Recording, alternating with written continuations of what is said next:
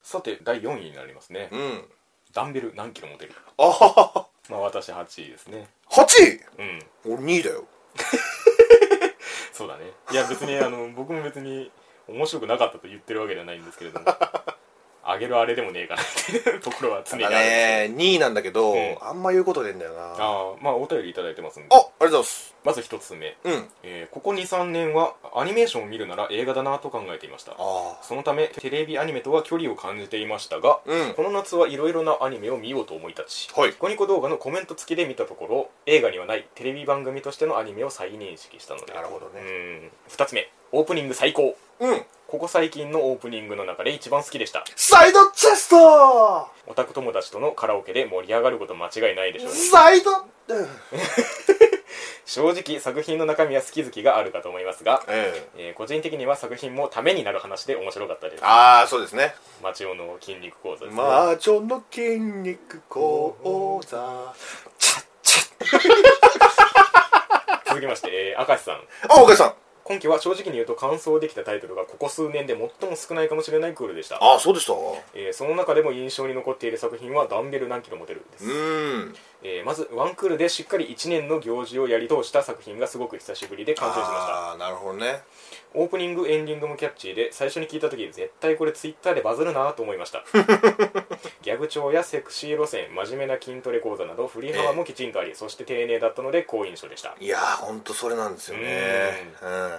確かにねギャグだけだったらとかねそセクシー路線だけだったらこうはなってないっううんうんうんていうのはありますね、うんうんうん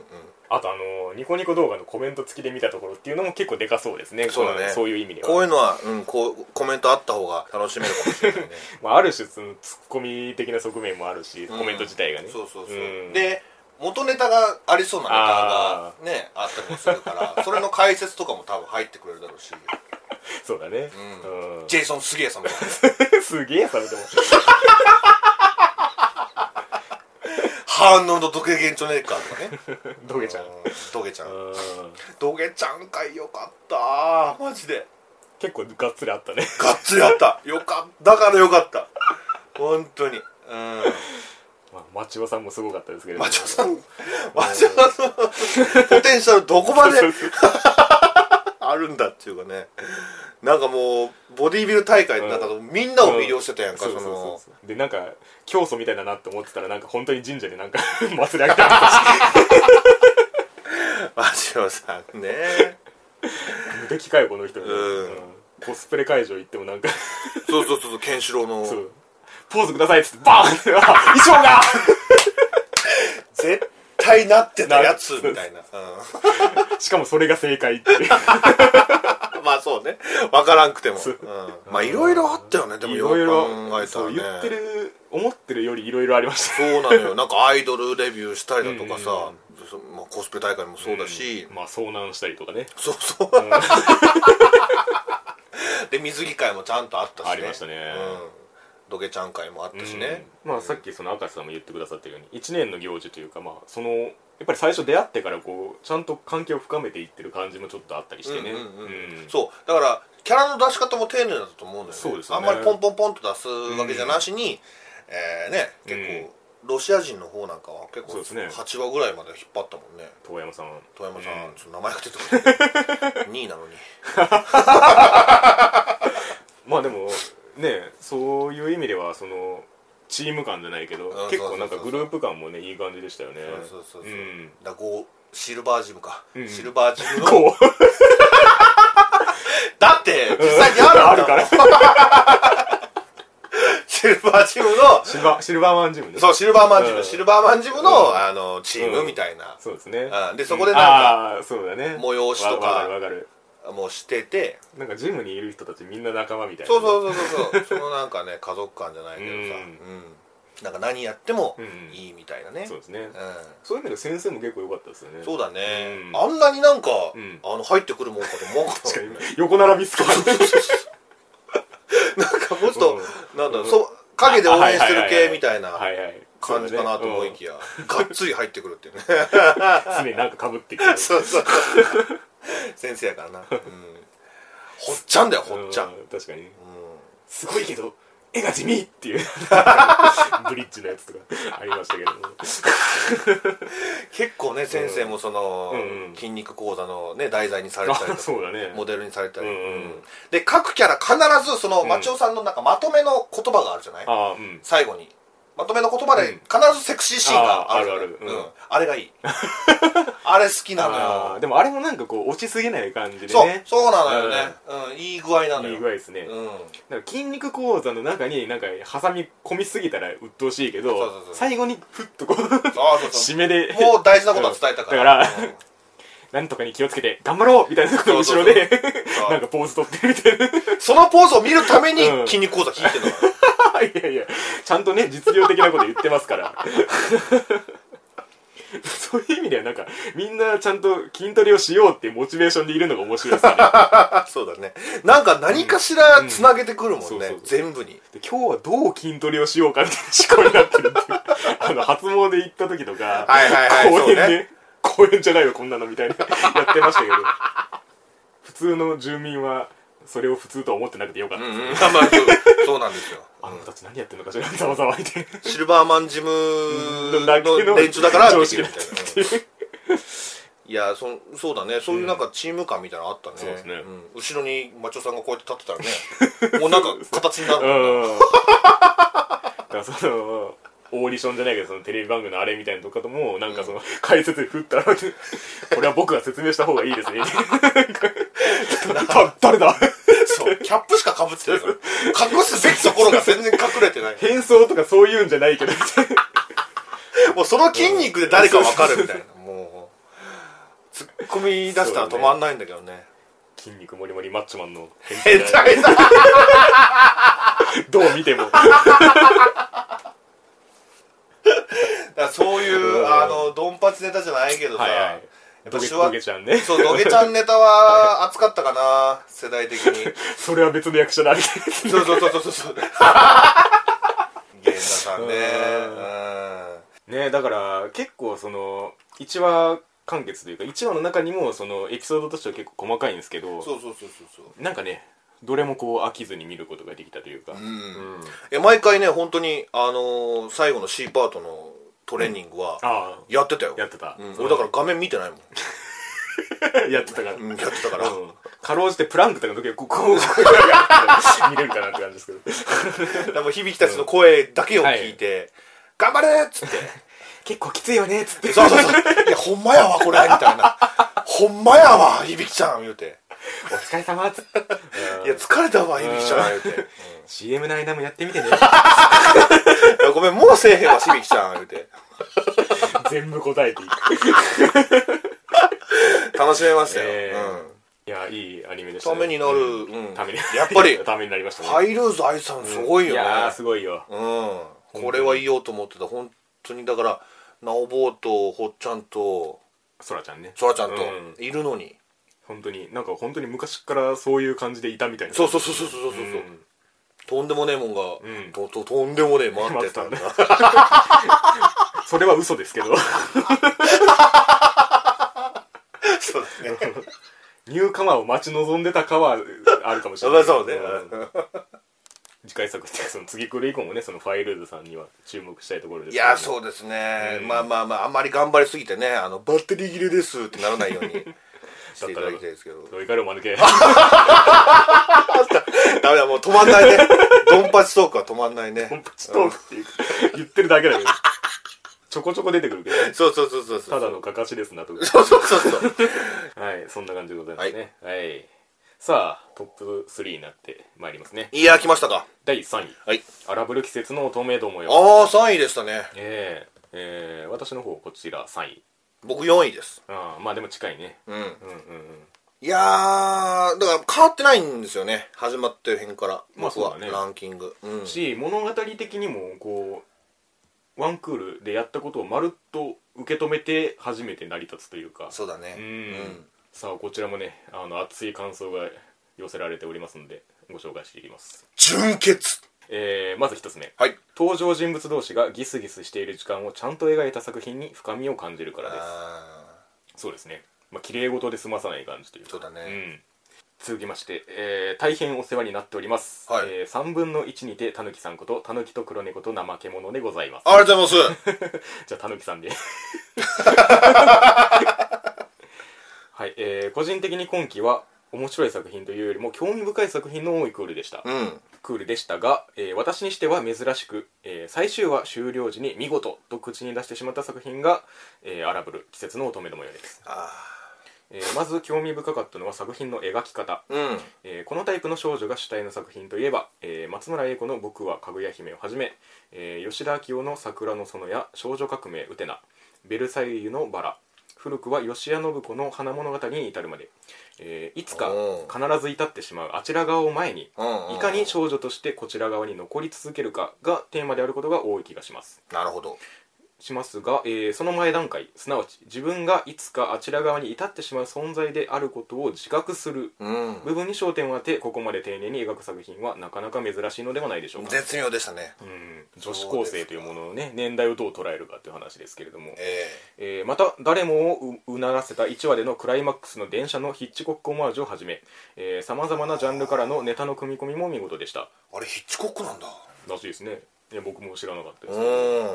えーなるほど確かにあの年頃は内外さまざまなものから影響を受け続けるものと、えー懐かしく思いつつネタが分かる人にも分からない人にも等しく同じ感覚を得るようにしっかりとバランスをとっている原作脚本の岡田まりの力量に改めて感心しましたいやー、マリーさん、すごいですねう。ん、えー本郷一葉の行動原理が国内というよりも欧米のティーンズノベルによくいる自称イケてない女の子主人公のものであったりと、うん。えー主役の5人自体がさまざさまざまなジャンルからの主人公の集まりであるというのもとてもうまく採用していたと思います、はいはいはいはいはいはい。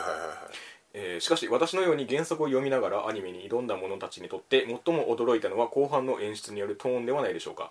頭から終わりまで同じトーンで突っ走っていった原作に対し、えー同じ内容でありながらアニメ版ではあちら側すなわち、えー冗談や下ネタでは済まされない世界が演出によってその存在を主張し始めますうーん。特に原作ではクライマックスへの最初の揺らぎでしかなかった、えー、東条その絵の退学シーンを、えー C パートに持ってきてあのトーンでやられた時には至ったどころかあーあちら側に食われたと本気で思ってしまいはいラストが原作とは違う苦い方向へと転がってしまうのではないかといらぬ心配をしてしまいましうた、ーん。えー同時にメディアメディアが映ることで物語が再構成される面白さを再認識した次第です、うん。えー長々と書いてきましたがいざ終わってみると今季一番の清々しさ、えー悪も苦々しさも全て作品の中で回収し終わった後にはああこれはぼ、えー僕らの7日間戦争だったのかなどと言いながらすんなりと眠れる小さいながらなかなかの傑作だったのではないでしょううか、ーん。うんいやー、語ってますね。そうですねありがまたあ、でいも。原作との差という意味では最終巻がまだ発売されてないんですよねあ、そうななんだ。のはいで僕もちょっとわかんないんですけど、うんうんうん終わらせ方に関しては、はいはいはいうんちょっとそこも描き方の違いがあったみたいですねうん。続きまして亮太さん、ありがとうさん。はい。えーさて今期はかなり豊作だったのではないかと個人的には思っていますがその中でも私のナンバーワンは荒ぶる季節の乙女の模様でした、おー。えー私の主観ですが我々が男子高校生だった頃、うん。常に注目していたのは比較的火の当たる階層に属する女子でありうん。およそ本作の主人公が属する文ゲームのような比較的火の当たらない場所かっこ失礼に所属する女子ではなかったように思いますはい。つまり我々が興味をあまり示してこなかったそんな彼女たちのある種謎に包まれた青春を本作は赤裸々に描いておりなるほど。それは見る側にとって新鮮でかつその描き方が、えー上手なために回を追うごとに彼女たちのファンになりうん。また彼女たちが確実に可愛く見えてくるという仕掛けが、えー原作脚本の岡田真理氏によって完成させられていたような気がします文ゲームの面々は一人一人本当に魅力的に描かれておりうん。誰が主人公でもこの物語は成立したのではないかと思わせるほどでそうだね。本作の主張は他のアニメ数本分に値する贅沢なものがあるなと思っておりましうた、ーん。学校を占拠して色鬼をするという最後の方のくだりは個人的には微妙でしたがおー。作品全体の評価を下げるほどのこともなく全話見終わった時の感覚は満足のいくものでしたので、はいはいはいはい本作を今期のナンバーワンに推したいと思います、うんうんうんうんうんですねありがとうございすます、ここでも一人一人が主人公級だという研究がありますけれどもそうですねうんそして、えー鶴見さん、うんあつみさんはいえー昔懐かしの青春エロコメを男女の性別を変えることにより新鮮かつ現代的なテーマへと昇華させることに成功していたと思いますあーはいはいはいはい 通常こういった作品では主人公グループ内でいまいち目立たないキャラが出てしまいがちですがはいうん文芸部5人全員を魅力的に描描き切った岡田真理さんの脚本には脱帽そうですね特にコメディパートにおいて抜群の切れ味が発揮された第1話は視聴者を引きつける導入として近年屈指の出来だったと思いますうんトレイントレインそして次、うんえー私が2019年夏アニメで一番面白いと思ったのは「荒ぶる季節の乙女の模様」です、うんえ1話の泉の〇〇を見てしまった上総が商店街を疾走するシーンで心をつかまれ2話以降も各話に見せ場がありまた、えー次の話への引きもうまくて毎週の放送日が待ち遠しく感じられる作品でした12話という限られた話数で5人の文芸部員たちの恋と性についてそれぞれの視点で掘り下げて描き切ったうんしかもま 毎話見せ場を作りながら、えー構成はすごいなと思いましたストーリー展開に関してはえー校内恋愛禁止とか時代錯誤だろ立てこもりから、えー垂れ幕の流れとか昔の学園ドラマかななどよく考えればツッコミどころはあるもののはいはいはいそれを気にする暇もないほどに話が動き進んでいく疾走感のある作品でした、うんあと勝手な主観ですがこの作品は恋と性に目覚める時期の中高生に向けられた作品で、うんうんえー20代も後半の私が見るにはちょっときついなとも思ったりとはいえ2019年夏アニメで一番楽しめた素晴らしい作品でした、はといういことで、えー以上いただいた感想でございますありがとうございますだいぶねあのー核となるエッセンスが含まれておりましたけれども、ねえもう喋んなくていい ぐらいですけどもね まあやっぱり今期ワンクールでうまくまとまったなっていう印象を抱かせてくれやすいのもこの作品なんですよね、そうだねしっかりとそのストーリーがあった上でうんこれっていうのはそうかもねあってかつやっぱりこう自分が受け取ったものを何かうん言いたい、うん言いたくなる作品、っていう感じがしていてあーそううねんやっぱりこのクールの中でもひときわ目立ってたそういう意味ではねうん感じを受ける作品ですね、いや本当に皆さんおっしゃってますけどキャラクター一人一人の配分がしっかりされてますようん、ね、誰もそのなんちゅうの置いてけぼりにしてないというかう、んうんうんちゃんと文芸部一人一人に焦点を当てて、まあ、ある種恋をねさしてあげてというか、そうですねうん、でそこで得るものをしっかりえら描いてというか、うんまあ得たものだったり失ったものだったりだとか、そうですねう、ん、まあこのさまざまなジャンルからの主人公の集まりっていうのはなんかすごい腑に落ちたんですけどそうですこねれわかりますわかります、う、うんうんそうだなと思って、ん、で結構そのまあベースの展開としては少女漫画チックなところあるじゃないですかそうだねうん、なんかその裏側を初めて見たみたいな気がするというか、うんうんうんうんなんかあのー恋愛、まあ、この年頃の子たちがその恋愛に向き合う時に、うんなんかこう正しい形があるんじゃないかって思っちゃう気がするんですよねあーそれこそ少女なんかその少女漫画とかで見てこういうなんかこうキラキラした感情こそが正しい恋愛の形なんだみたいにうん思ったりすることがあるんじゃないかなと思って、あなんかあのーやがて君になるで、うんユウがその恋をできないことで悩んでたりしたじゃないですかーそうですねうん、あれも一つのその形かなと思ってて、うんうんうんそういうのが個々人のレベルで存在してると、はいうん、だからその確率的じゃないよっていうのを示すためにちゃんと違う5人それぞれの感情を描き切ったのが本当にすごいなっていううんところですね、あーうん、だから多分少女漫画だけの側面を抜き出したら、うんカズサのなんかその泉との向き合い方だけでも走れた気もしますしそうだねうん菅原氏だけで言っても面白くも書けそうだしってういんうん本当にね様々にやってたんですけど、うんどこを強く求めるかで、うん作品の評価も若干変わってくるなっていう気もしていてそうだねそれぞれが違う方面にうん振り分けられたからこそ、うん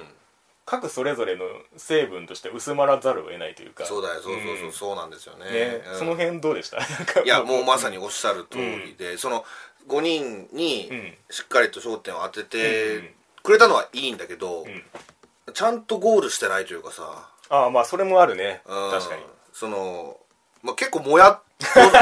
ぼぼやっと連中が多いっていうかその原作ではちゃんとやんのかわかんないけどやんない気もするんですよねああそうなんかな、結論を示す類の作品ではなさそうな匂いがするので、あうあ、ん、まあまあうん、だからねその中途半端感がちょっと感じられたかそうなですねだからその亮太さんのそ の色鬼の展開云々みたいなところに若干かかってくるかもしれないですけど、うんえやっぱりそのドロドロを描いたっていう意味では、うんあの校舎の中であの全部の感情がないまぜになってもう空中分解寸前だみたいなのに詰まった感じがうんそのピークじゃないですか、えうんあれを受けてるその心の置きどころのうん見つけ方としてだいぶ抽象的になるんですよね、はいはいはいうん、これだからここだから大丈夫だってあんまり思えないというか、うんこの先にも多分同じ問題は出てくるんだろうなっていう感じというかそうそうそうそうそうそう、うん、だからねそのマリさんのうんキャラクターって、うんなんかもう一生追いかけたいんだよね、 ああなるほどね、うあん、ーでもこの部分だけしか見れられなはいはいはいいはなんかモヤモヤがあるというか、確かにそのこの後も続いていくよう感は若干ありましたよね、うんなんかこれでそうそ全うそてうそうすっきりもう問題ありませんってそいううそうわけじそゃうなくそう、てうん、だからそうなんだよねもう毎回その悩まされるけどねこの人の作品 は 本当に時間を流れることを必要としますよね そうなんだよねううん、そういう意味では綺麗だったのかもしんないけどね、うんちゃんとね上総と泉くんで落ち着いてくれてそうだねでねお曽根はちゃんと、うんもうお曽根はずっとなんかもう後半はね、うんなんかいい感じだったもんねそうだねうんうんでもそれもこうひっくり返し方的には結構その王道というか、うんうんうん自分が実際にその感情に触れてみて分かることがあるみたいな、うん見える世界が変わるじゃないけど、はいはいはいはいはいうんそうねうんお曽根好きなんだよな、い、やー分かりますね、うんうんもうすごいなんかベストカップルに見える しこの中であのー正解が見つけやすい2人ではありますよねあーそうそうそうそうじゃあこうしたらいいじゃんみたいな、うんうんうん言いたいことめっちゃ言うねんかちゃんとうんうんお曽根は、ああそううんだね、結構そのなんかグループが強そうな連中に対してもああそうだねズバッと言うし、もううんそういうところにすごい勇気もらったし、うんちゃんと返信してきたし、うんうんでねちゃんと女の子の部分もあるというか、この主人公ですよねそういう意味いでやはそうなんだよねう、うん好きでしたよあの変身マジックのとことか 絶対あるあると思ってね そういう地味系の子がさあうんさあさあ花開く瞬間さあさあさあさうあんさあうんちゃんとやるからねね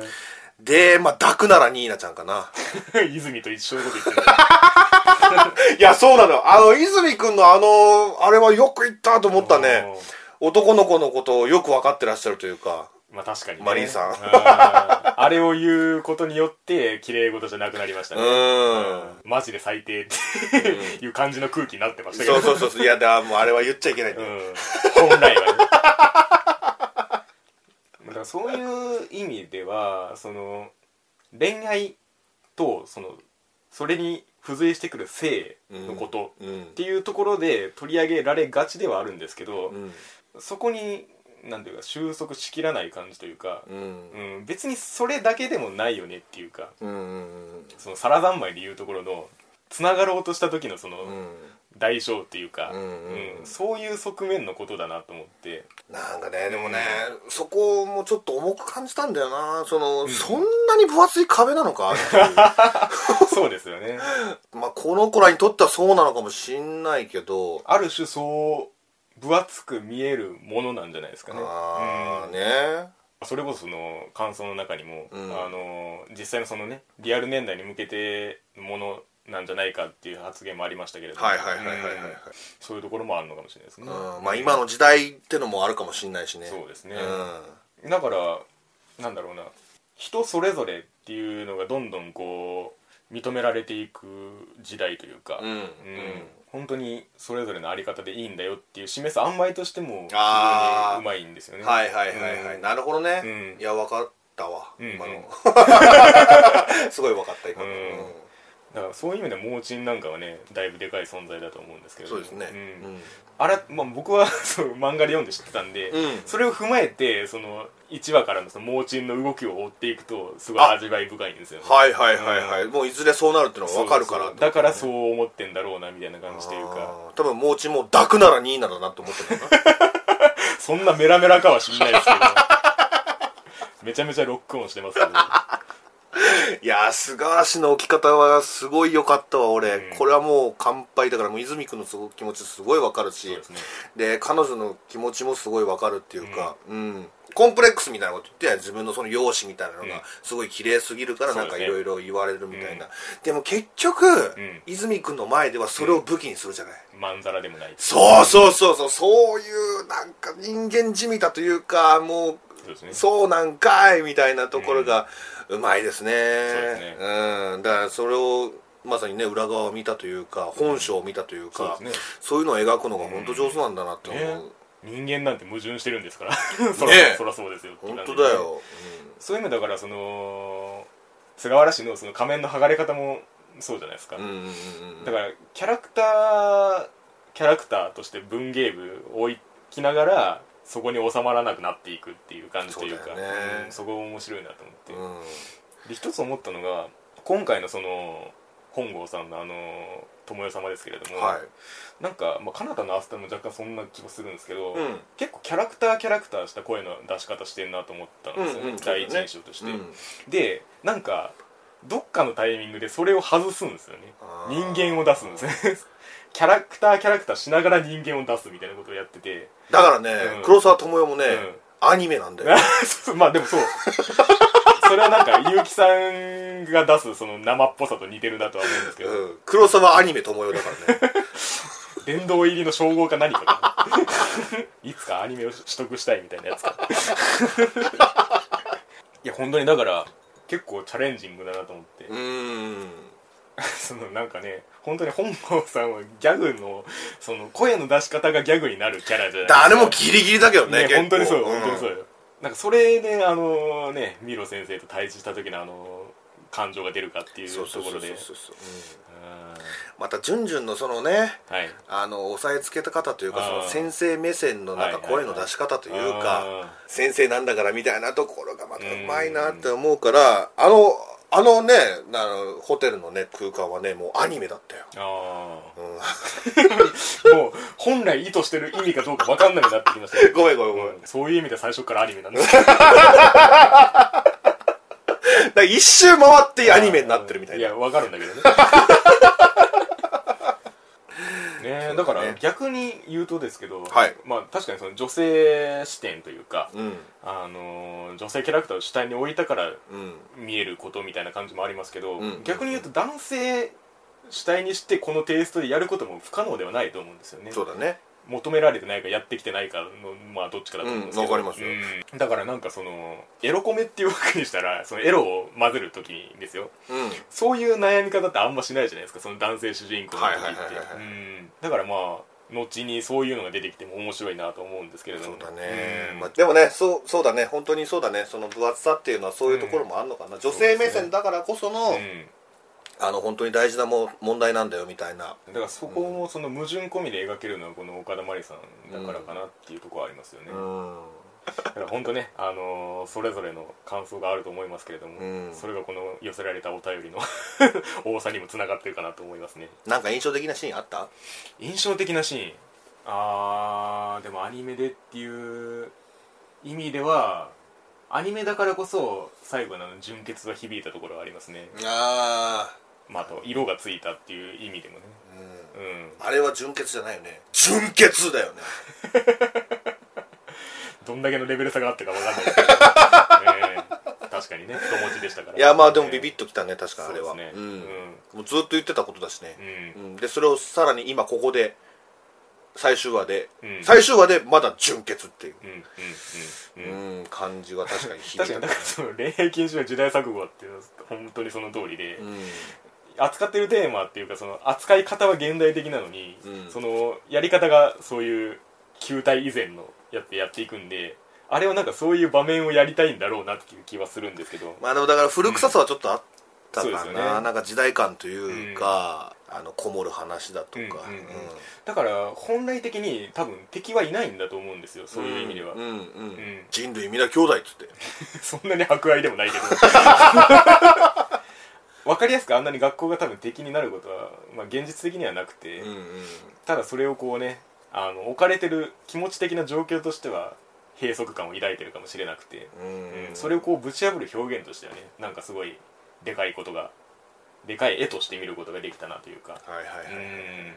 なんかありますか僕はうねん菅原氏がうん平野先生、ああはいはいはいあ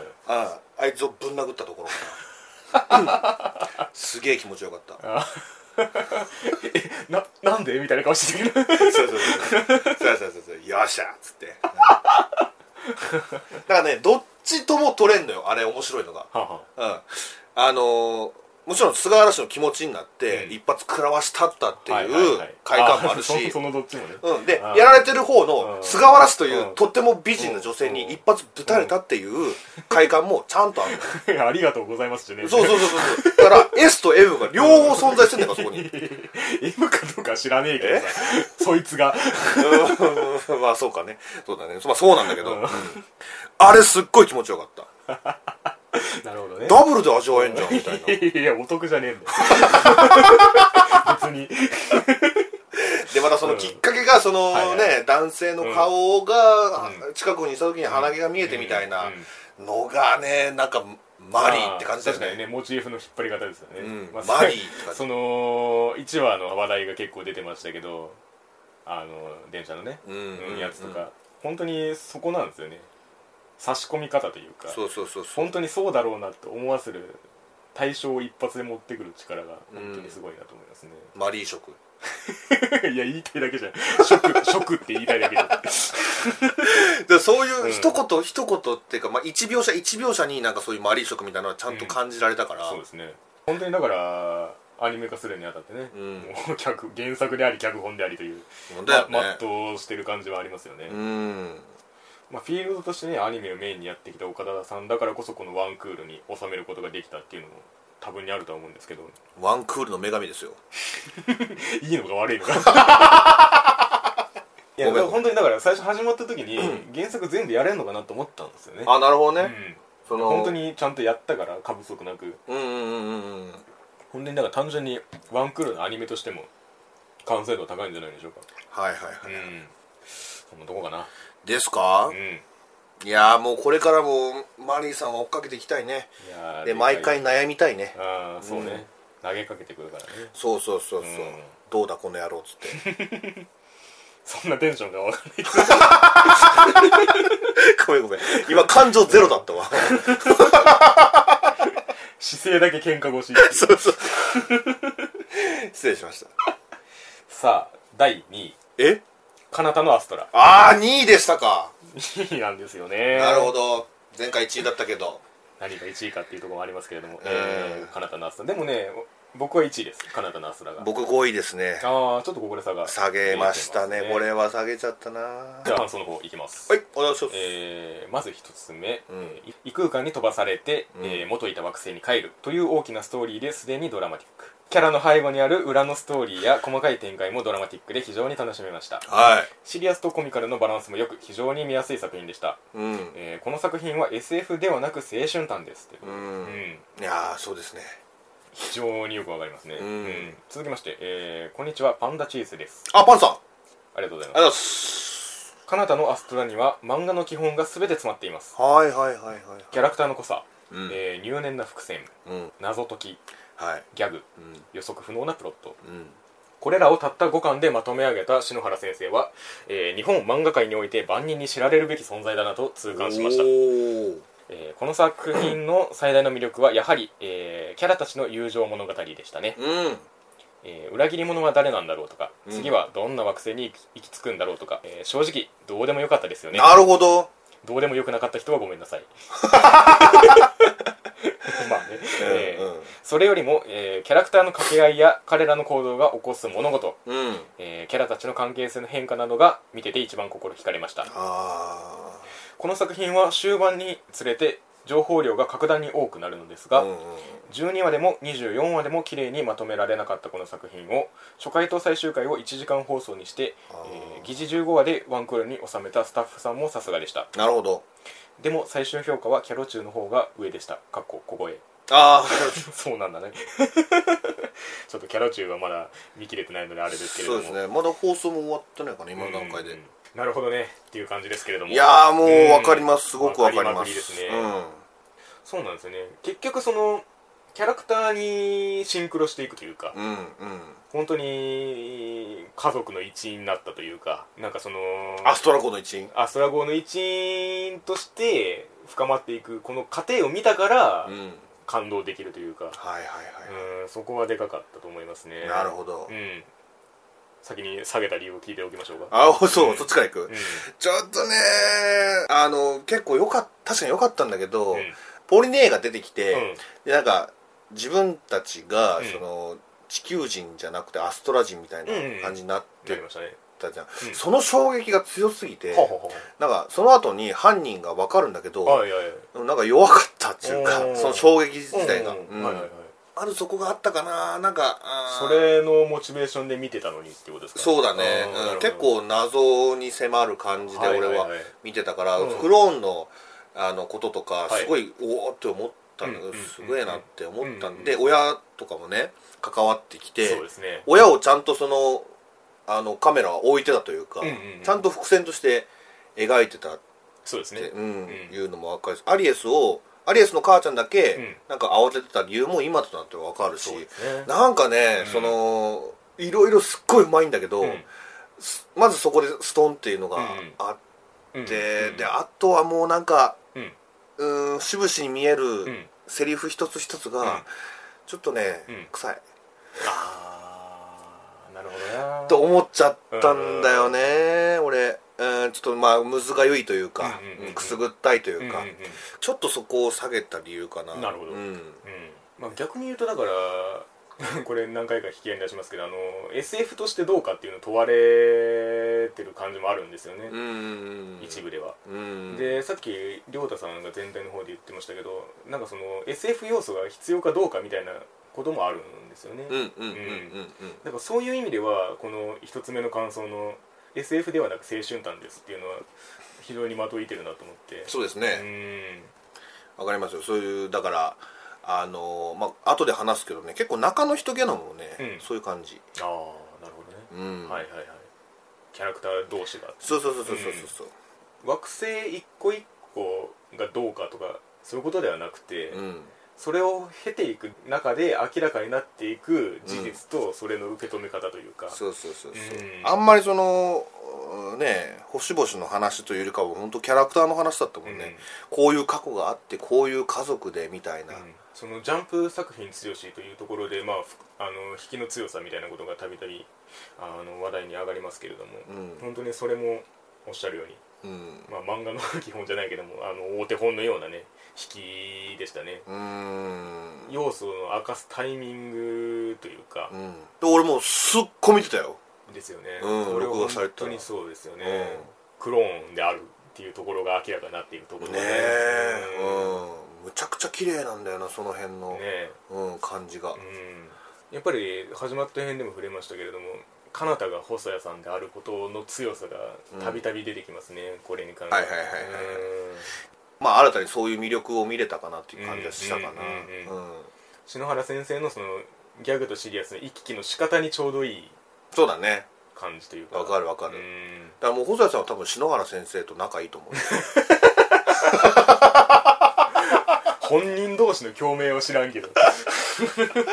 なんか性格合いそうだなって感じはするけどだからある意味で確かにその謎とかはどうでもよくなっていったというかなるほどねうんはいはいはいはいそうだ俺はそこがどうでもよくならなかったかな結局その誰が犯人であってもうんアストラ号の一員としては同じ受け止め方をするんだろうなというのがだんだんもう決まっていく感じというか、うんうんうんウルガーが最初にあの本書を見せた時に、うんうんた時点でなんかもうその犯人への執着みたいなものは一回全部リセットされたなと思ってあそこへーへで、ーへーへうん、運命共同体感じゃないけど、うんそれが各々の事情がどうあれーうんもうそれは今は問題じゃないんだよみたいなことになるんだろうなと思って、うんうんうんうんだから犯人は究極誰でもよかったと思うんですよねうん僕なはるほどねうんはいはいはいそういう意味ではねはいはいはいはい、はいうんそう言われるとそうだね、うんうん青春短歌なんかもうちょっと見方を変えたらとハマれたかな結構ね ラブストーリー的なそうそうそ う側そう面もそうなんだよねありつつそうええそうそうそうそうそう、うん、でそのなんか一つ一つのセリフがうん「草」ってなんだよ、あーでもその辺はなんか篠原さんテイストがもともと内包してるなのかなって気がしますね、ん僕はちょっとギャグに落として突っ込めるテンションというか、うんだから本気でも本気で言ってもいいしギャグで言ってもいいしみたいはな、いはいはいはいもう絶対二度でか書いてるもんな本当にそれで解消されるのが分かんないけ どかゆっみたいな はだからそういう意味ではさっきの黒沢さんの演技じゃないけど、いキャラクターキャラクターしてちょうどいいみたいなところあるんですよね、うんそういうセリフというかテンションというか、そううねん、うん、ただそのは持ってる背景がその人間であることを時々要請してくるって いうかだからやっぱりその辺のスイッチですよねはいはいはいはいギャグとシリアスのそうかうーんまあ確かにねこれが、まあ、ワンクールでまとめ上げられたことと、まあ、原作が5巻でまとまってることと本当にそれはなんかなんだろうアニメ化するにあたってうん有利に働くというか、はいはいはいはいうん本当にまとめてくれてよかったなっていうのがもう「荒ぶる」もそうだし「はいはいはいなんかラストラもそうだし、綺麗な形としてうんうん、まあ、2クール作品が強いこのクールにあってもやっぱりこう一個でかいものを見たなっていう気にさせてくれるというか。いやでもね確かに成美の言う通り、うん一員になれた感はあるね、ううんんうんうんでまあこれだったら誰が犯人でもうんちゃんと導いてくれるんだろうなっていう思いもあったしねうんなんかそこら辺もねちょっとぬりいなとも思ったんだよなサバイバルものとして見た時 にまあそれはさっきの SF 要素のう話ですねん脱落者ゼロじゃんはいはいはい、まあ言ういたらあの彼方のうん腕ぐらい、やー本当にね 多分その辺の感じも犯人の謎が並走していくのと同時に解消される感じかなとも思いますね、うんうんうんだんだんかけたらダメなんだって思ってくる感じというかああまあそうねそ最れ初はそう、ん最初のなんか犯人が誰だっていうので引っ張ってってる時は、うんなんか犯人はもちろん脱落するだろうしさらに犠牲者が犯人によって出るんじゃないかっていうそのミステリー的な緊張感があるんですけど、うんうんうんおそらくこれは脱落しないぞっていうだんだんなっていくんですよねなんかね、ちょうん途中から確かにそう思っちゃうのこいついなくなったらどうなるんだろうみたいな、そうそうまあその言ったら最初は謎で引っ張ってってるので、うんもちろんそうなんですけど話の引きが犯人の軸からその生い立ちにシフトするんですよね、うん半分ぐらいでうんうんだからそこが同じ引きにしても自然とその引っ張り方が変わってるんですけども、そういう意味ではその前半と後半でそういう視点は入れ替わるかもしれないですねなるほどね、最後1時間あったことで、うんその後がじっくり描かれるのもまた良かったですねそうだねもう超超ハッピーエンドだしねなんかその自分がうん、うん自分だと認められない人たちが集まってたわけじゃないですか B ご飯がそうだねうんまあ、クローンであったからなんですけれども、うんそれが一人一人がその自分を取り戻していく話というかはいはいはいで取り戻した結果あの未来があるっていうのがねうんうんうん特にユンファがそうなんですけどユンファの歌に乗ってみたいなところがねあ多ー歌分あれはそうだねそうあれは漫画ではなし得ないとこかな早見さんだうんもんねだから最後はシャルスがあの軽いノリでカナダに合流したのも面白かったですね、はいはいはいはい はいそうそうそうそうあれはもう篠原さんがやってきたバランスじゃないとあれはやっちゃいけない感じと いうかおいおいみたいななるほどねただそうあってほしいと思ってるというかね、うんうんそんなとこはありますねコンクールはそのまとまってることによる加点がデカめに入るんですけど、はいはいはいはいうん、そうだからある意味原作読まずに見れたのも良かったかもしれないですねそうだねうんうん俺はもうスッと入っていけると思うよアニメでで最後まで見れるとそう思そううそう気になるからこれは中途半端な抜き出し方をしてないんだろうなっていうのが分かるんでそうだねそれも良かったですねというその作品を作品群をうん打ち破りあそっか1位に輝いた作品があるんですけれどもちもし かして第1位うんうん「街角バランス」そうなんだ私こちら2位にしましたねああそうか俺俺が3位やから えーお互いが高いそうそうそうそうマジかと これが1位なんだねいや素晴らしかったね、まあまあでもらしいっちゃらしいんじゃないいや本当にさっきまとまったことによる加点があるって言いましたけどえ最終話で一気にそれになったのが街角マズクでしたねああはいはいはいはいはいそうじゃそうか、うん、ビビり散らかしましたうん、最初は見るまではおおよかったないい作品だなって思ってずっと見てたんですけど、うんうんうん一気に上がりましたね頑張れシャ ミ子毎回入るからねいやで最後だけ頑張れ優子なんだよねだからあれがはい親父の言葉なんだよな、ねあれはちょっとゾワッときたねいやーということで感想もいただいておりますゆるぐさん あ優子さんはいゆるぐさんね今回あの最初女子高生の無駄遣いに動揺されてて、うんで最終回終わってからあの街角マズクに変えたあ書いてあるえー先に女子無駄を選ばせていただきましたが街角マズクの最終回を見上げてこちらにさせていただきます いやでも最最,、うん、最後らへん本当良かったもんうねんゆるぐさんちょっとあの他の方のあのツイッターでの感想を上げてくださってるんですけれども、はいまあまあそこの話をちょっとかいつまんで言うと、うんやっぱりあのー最後で、まあ、お親父の視点が明らかになることとか、うんうんその辺りに触れていってる感いじやでずすっねと気になってたんだようね、んだからこう伏線を伏線として見せてない感じ、うん、うんうんうんまあ、世界の構造がもともとそうであったっていうのが最後に向けて明らかになっていく、うんうんうんでそのお父さんの目線の優しさがこの世界を覆ってたんだみたいなねところとかうんそういう設定を設定だけで終わらせてない感じにあの街角魔族の良さを見出してる人の感想をいやちょっとね持ってきていただいてるんですけどもおっしゃる通りですね、うんそのある種キララっぽくないよねそう考えそう考るえるととなんかもう最後まで見てみるとまあでもまあそういう形なんでやっぱりその最後を受けてっていうのはでかいでしょうねはいはいはいはいはい、うんそしてもう一ついただいております、はいえーシャミ子とモモを中心に、えー関係性が丁寧に描かれていてとても良かったと思います頑張れシャミ子ストーリーもクスッと笑えるギャグに程よいシリアスうんテンポも良くセリフセンスもイケてて優しくあったかく安心感がありながらももだえつかれる作品でしたいやーほんと肉まんみたいな作品だよね なんたら P みたいになってますね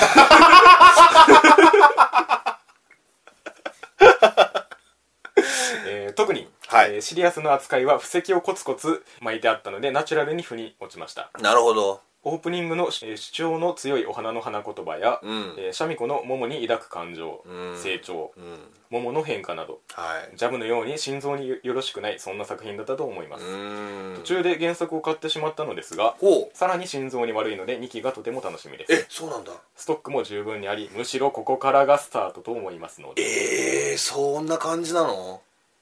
確かにねこの世界が明かされてからっていうこともあるかもしれないんですけあどーまあそうかいや本当に良かったね街角マズクうんいや俺途中まで見てて、なるみ下がるかなって思ったのうが、んうんあの途中までだよ、うシャミ子がうん結構不遇すぎて、ああうん、なんかそれをかわいそうって見えちゃうかもしん ない手品先輩パターンねそうそうそうそうもうシャミ子にあんまいじめてあげないでみたいないじめないでみたいなそれそれとはちょっと違うんですけどうん三味線の扱いで若干それにな ったりそっちで、とかうんお母さんが割と三味線に厳しめに行くじゃないですかあまあそうな、うんうん酒ボカボカ 逃してであのあのフォームの三味線あうんうのんこけしみたいになってる時の三味線、なんか三味線の声がそれっぽい声になる三味子ーみたい なああああああと思っていやでも三味線はもうなんかそのそその世界にはもういないじゃんいやだからだから大丈夫だったんだけどああそうそうね、うんそれに近い感情としてはそれあ あ、なるほど、なるほど。でも、シャミ子に対しては大丈夫だったんだ。シャミ子はねもともとあのこの世界をシャミ子いじりで持っていくんだなっていう視点で見てたのでなるほどね。うんでそんそんなに広くもなってないかないいや、俺もねう、かそうんの、見ていくうちになんか、うんあの、なんつったっていいのかな、その、モモがうん、シャミ子に対して、その、毎回そのなんか、力技で、うんねじ伏せていくのかなっていうああ感じはしたんだけどはいは、い途中から別にそういうわけでもななるほどねくて、ちゃんと、シャミ子も、うんモモに、まうあ、としてないけども、うん一矢報いるじゃないけどはいはさい、あーそういうのもあったしはいはいは、いそれによってパワーを得てね。あーなるほど負け続けるんじゃないかってそうことねそうそうそうそうそう、はいはいはいそういう、うん、だからその辺もうまいなっそうですてね思った、これがずっと負けで続いてってたらそんなに上がってないし、うんその勝ち負けのバランスももうかぐや様みたいなもんでね はいはいはいはいはいどっちが勝とうが負けようが お互い感情持ってんじゃんみたいな うんうんうんことでねそうなんだよね、なんだろうなちょっとノリがね、あの個人的にだけどすごはいいデジキャラットに近いなって思っ て、まあなんかエンディングねとかそんな感じになってますけそどうそうそうそうそ うそうあのね、うんなんだろうな交換を SE をあーなんかもう自分で言っちゃうみたいなああともか文字で出てくるとかそうそうそうそうそう結構昔の演出ですよねそうそうそうそう、うん、なんかその辺もいいしで、うんこここちゃんがねまたいいから、うんうんうんこの原好美さんが、はいはいはいはい、うんいやもう MVP ですよずーっと可愛かったもんね、本当にそううん、あシャミ子の声がこれでなかったら評価下がってるまでああーねるうんうんわかりますよなんかシャミ子の喋り方じそれ自体がギャグになってるとこもあるんですよね、はいはいはい、うんおしゃみ子が喋ったらもう笑っちゃうみたいそなそそそうだからデスマス調でなんうかん状況に対してなんか外れたことを言うみたいなところがうんベースになってたりもしてて、うん本当にそのシャミ子でテンポ作ってるんですよねは全い部、はいはいうんだから最初僕は モモをあんまり重要視してなかったんですよああシャミ子にシャミ子を引き引き立たせるうん一つだなって思ってたんですけどなるほどなるほどう急んに並び立つそうなんだよねなんか「ももももも」で、なんかもう究極の存在ってわけでもなし にそうそうそうそある種な悩みをか抱えてたというかね、うんうだからねあのモモにご飯作って揚げ出したらへんからねだからそのゆり視点でも見れるしね本当にそうようんいや最後のあの眷属になれってお前 いや先に先にお母さんがそのね、お父さんの眷属になったみたいな話を聞いてから自分で言うっていううんいやそれはプロポーズでしか ないただのはいはいはい、置き換えちゃうわけねそうでまあそのなんだろうそういう空気になりつつも、桃としてかわすみたいなねあーうんねいやそれは街角満足だなみたいうん、なうん、もあったしちゃんと家族いやずっと気になってはいたんだよねそのお父さんの存在みたいなのはねそうですねんなんかありそうでなかったっていううんか、えーなんか隠してんのかなお母さんって思いながら見てたらうんうんうん本当に隠してたし、そうだね うん そこへもなんかちょっと裏を返されたというか、うんうんうんなんかそ、の善悪の逆転じゃないけど、うんまあ、ガブリエルドロップアウトでもあったようなはい、あの 魔法少女側が結構むちゃくちゃしてて、うんあのーああはいはいはい魔族側が根がいいみたいな感じのふんわりとしたその逆転で楽しむもんかなと思って、うんまあ、キララだしそれでも全然成り立つんですけど、うそうねそれが全部つながってるっていうそのうんそう設だね定としてうんうんうん、でその呪いのこともそうだし街全体のこともそうだし、うん、っていうのが最後で明らかになるっていうこの順番が逆だったらうんこうはなってないっていうか、はい最初からそういう設定ですよって出されたら、うんあのあそうは思わないことーというそうかだねその分かっていくのが快感としてあるよね、うんああシャミ子そうなんだ、うんああももちゃんそうなんだそうそうそうそうみたいなねこれで勝ったと思うなよ お前が言うん かよ そうそうそうねそれが本当に綺麗なんですよね、うん無理やりじゃないっていうか、うんずそうねずっと言ってたことだしその呪いに関してもそうだし、であと基本的な絵も綺麗だよねそれは本当にそう、うん、うん、これは確かにキララは崩れたら終わりだみたいな話をしてたけど、うんうん一番良かったんちゃうかな綺麗さで言ったらこのクールの中で、うんうんいやあのね女子高生の無駄遣いとか、うんまあダンベルはそうでもなかったかな、うんでも荒ぶるとかも結構荒が、荒ぶってたうん荒ぶ ちょっとメルとしてた部分あったから、うんなんかなんだろあーうそういうファンタジー抜きに、はいはいはい、えー日常を描くものとしうんうて、ん一番良かったかなってそうですね、あまあシャミ子が可愛いからなんだけどねそれはねクソデカ クソデカボイスいや本当にねうんだからなんかギャグでやってそうなトーンは一緒なんですけど、うんうんももにしてもなんかその感情が乗っていく感じというか、うんうんうんなんかあのー、涼子に嘘をつく時があるあるじゃないですかももの紹介をするときに「魔あー法はいはいはい少女っていうのはあうんうんうんの隠しててくれ」っつってそうだね、んもうリスペクトしてるからそうねそうお姉ちゃんのことだから シャミ子の「配下だよ」みたいな感じになった時にうんうんうんなんかあながち間違ってもないけどみたいなこと言うんですよもう、うん、あいやお前そこまで なってたんかいみーたいなね、はいはいはい感じというか、うんうんシャミ子を構ってしまう自分みたいなこうと、んうんうんのその マウント取ってる側が取らされてるみたいな、感じと いうかねはいはいはいはいはいわかるな、うんなんか見ていくうちに、えーそういうのがなんか分かっていくというか、うん手当てをしてる時かなあれでまあ言ったら血液を奪ったわけあだあけそど、うだねあんなん忘れてたもんなもうなんかなそれで取れるっていそうそうそうそうそうそうそう本当にもうシャミ子の気持ちになって見てたというかね、そうだねであそうだったそうだったみたいなうんことに帰ってきてでそこに帰ってきたところでちゃんとそこにも向き合うから、うんうんうんうんリズムがちゃんとあったというかそうなんか夢に入るっていうことにしてもギャグでもシリアスでもどっちもいけるというかそうだねうんでモモがなんかねその状況を重く捉えるっていうシリアスからの、うん、うんそのシャミ子らしいうん解決というか、はいはいはいはい、うんそこも良かったしシャミ子らしい解決ね、うん魔族になりきれてない感っていうかそうそうずっとそれは本当にあるんです よねそうそのそういうそういう意味ではなんかぼっちとも似てるなと思うんですけどああそうなんかなだからその ぼっちが師匠になろうとしたように、うんうんシャミ子もこう魔族としてうん全うしようとするんですけど、はいはいはいはい努力の方向性となりきれてない感じとね、うんうんう んそれがこの優しい世界を作るというかいやそうですねだからこの最初の方だけ見てこのなんかキララのテイストあんまりそんな合わないなって思った人も、うんぜひ最後までね見てほしいですねうんいやそうですよこれで勝ったと思うな よ本いや負け負け ですから主張を切ったら負けですから当そういうことなんですよそうですね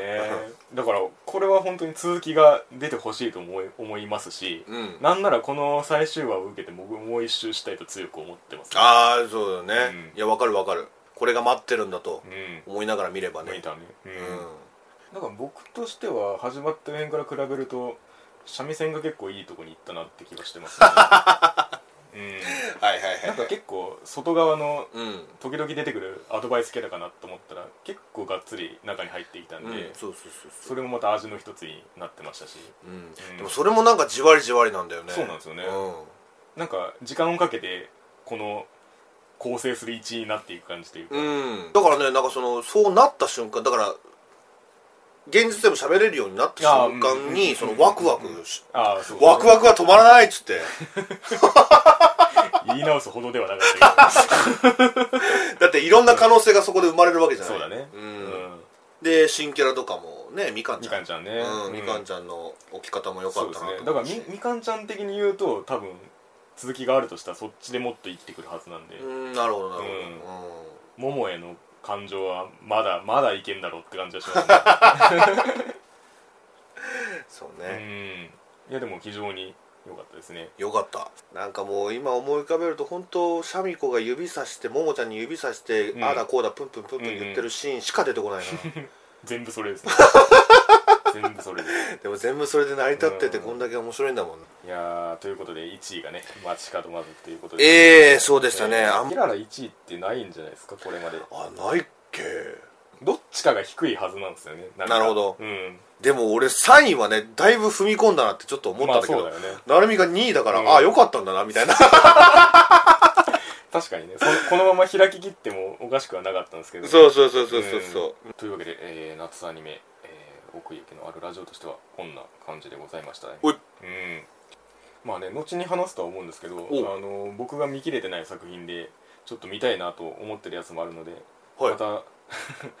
あの後に回収するかもしれませんがひとまずはこういったランキングでございましたはい、はい、えー奥行きのあるラジオ第98回うん、 2019年夏アニメ終わった編でございましたこれで勝ったと思うなよありがとうございましたごめんなさい